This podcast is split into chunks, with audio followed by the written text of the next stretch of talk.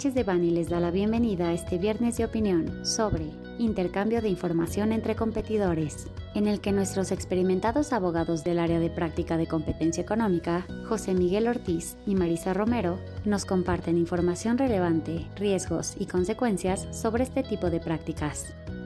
Les recordamos que este material representa una opinión, por lo que no puede ser considerado como una asesoría legal. Para más información, favor de contactar a nuestros abogados de manera directa.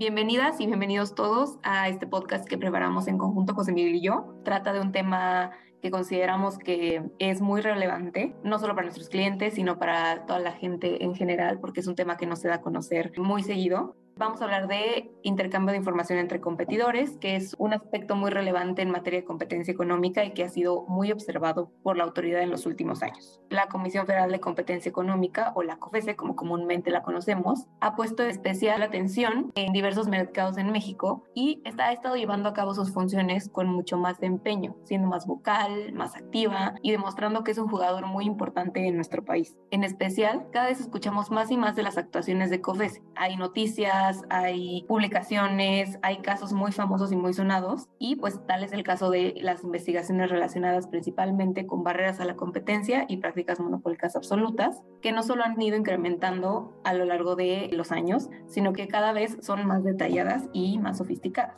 Bueno, no sé tú cómo lo veas, José Miguel, desde tu perspectiva. ¿Qué piensas que es el razonamiento detrás de COFESE para que estas investigaciones sean cada vez más, más grandes y, y más constantes?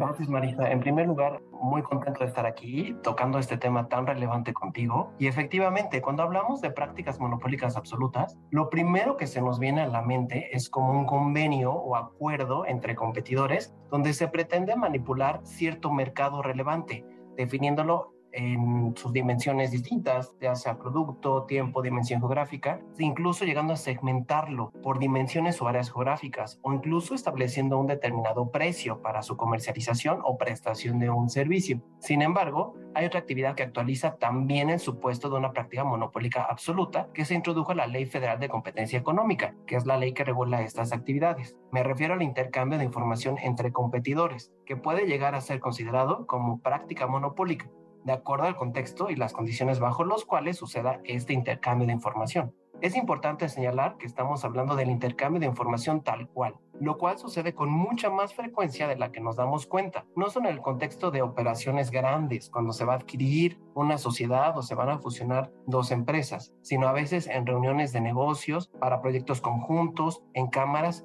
o asociaciones incluso. Efectivamente, José Miguel, creo que la relevancia de este tema viene precisamente lo que comentas, de que en la economía actual los diversos participantes de los mercados, digamos agentes, empresas, buscan activamente mejorar sus actividades, tener mejores ventas, más ingresos, líneas de producción y distribución mucho más eficientes para sus negocios, disminuir sus costos y pues constantemente innovar con sus productos y servicios. Para ello han surgido diversas alternativas en los modelos de negocio que aunque son productivas pueden a veces resultar riesgosas para las empresas en general y en específico pues para nuestros clientes, ¿no? Como asesores creo que tenemos este tema de estar acercándonos cada vez a nuestros clientes para darles un poco de guía respecto de este tipo de prácticas. Yo creo que el tema de intercambio de información puede suceder en muchos contextos, como tú lo dijiste. Pero a mí se me ocurre un due diligence, mejor conocida como auditoría legal, para la preparación de una operación, fusión, adquisición, pero también, por ejemplo, en el marco de cámaras o asociaciones, en el marco de un joint venture que a lo mejor pueda ser entre competidores, o incluso la información que se le proporciona a los proveedores y pues los proveedores tienen acercamiento con diversas empresas, digamos que del mismo sector, ¿no? Es muy importante mencionar que por sí mismo el intercambio no constituye una práctica monopólica absoluta. Digamos que el simple hecho de, intercambiar la información no constituye la práctica en sí y no tiene que ser negativo de facto, pero debe tratarse con el debido cuidado para evitar que se expongan los agentes a cualquier tipo de riesgo en la materia.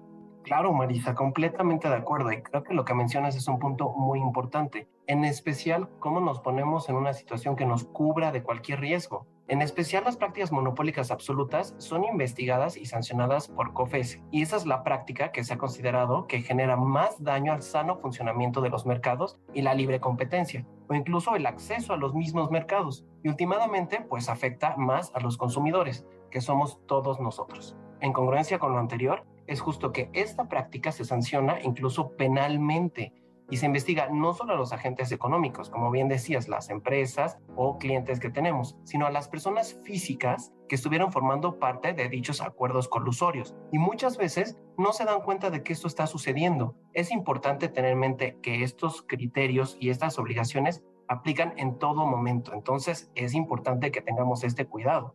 De acuerdo con tener el mayor cuidado posible, yo diría que el intercambio de información bajo la perspectiva de la ley de competencia económica, de las diversas investigaciones que pueda realizar eh, la COFESE, se puede ver más o menos, digamos, en una escala o en un termómetro para determinar qué tan riesgoso puede ser ese intercambio en específico. Hay que atender a la agregación, la importancia, el carácter, la antigüedad de la información, la frecuencia del intercambio, los protocolos usados para realizarlo y el propósito del mismo también es muy importante. Y con esos factores podemos identificar que hay cierta información que resulta más relevante o riesgosa que otra. Por ejemplo, no es lo mismo intercambiar información de hace 20 años respecto de una línea de producción no identificada. No es lo mismo que sea información estratégica para tu negocio sobre tus productos, tus costos, tus ingresos, aunque sea una información que puede llegar incluso a ser pública.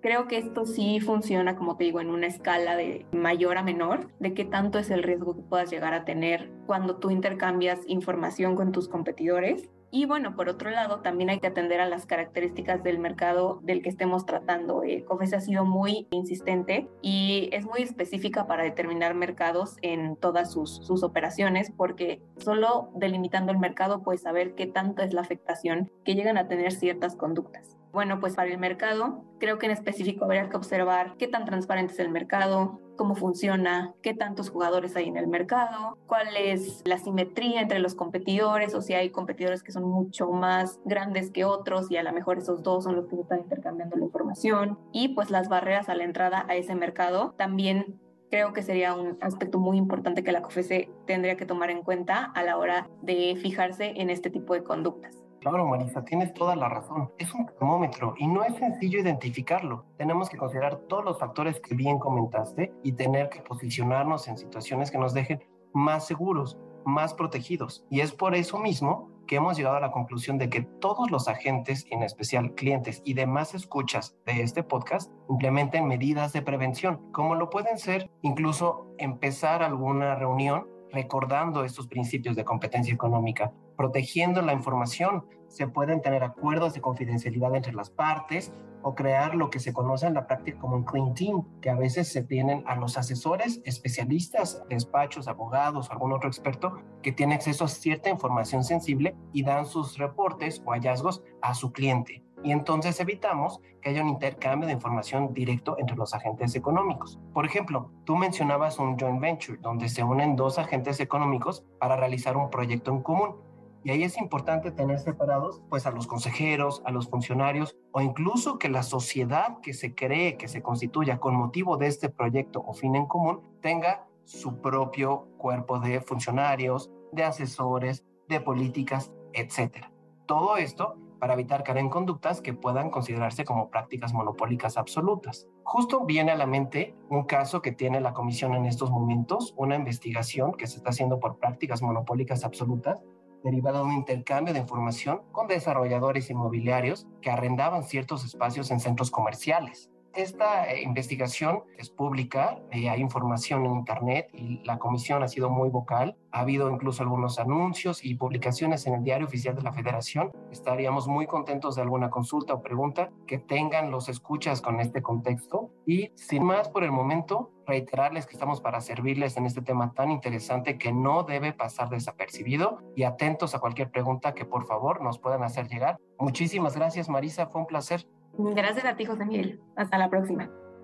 Para cualquier duda o comentario sobre este material, contacte a José Miguel Ortiz, miguel.ortiz.com, Marisa Romero, mromero.com. Salvo especificación en contrario, los usuarios del presente podcast podrán guardar y utilizar la información aquí contenida únicamente para uso educativo, personal y no comercial. Por lo tanto, queda prohibida su reproducción para cualquier otro medio, incluyendo pero sin limitar, el copiar, retransmitir o editar sin el previo consentimiento de Sánchez de Bani S. Berry.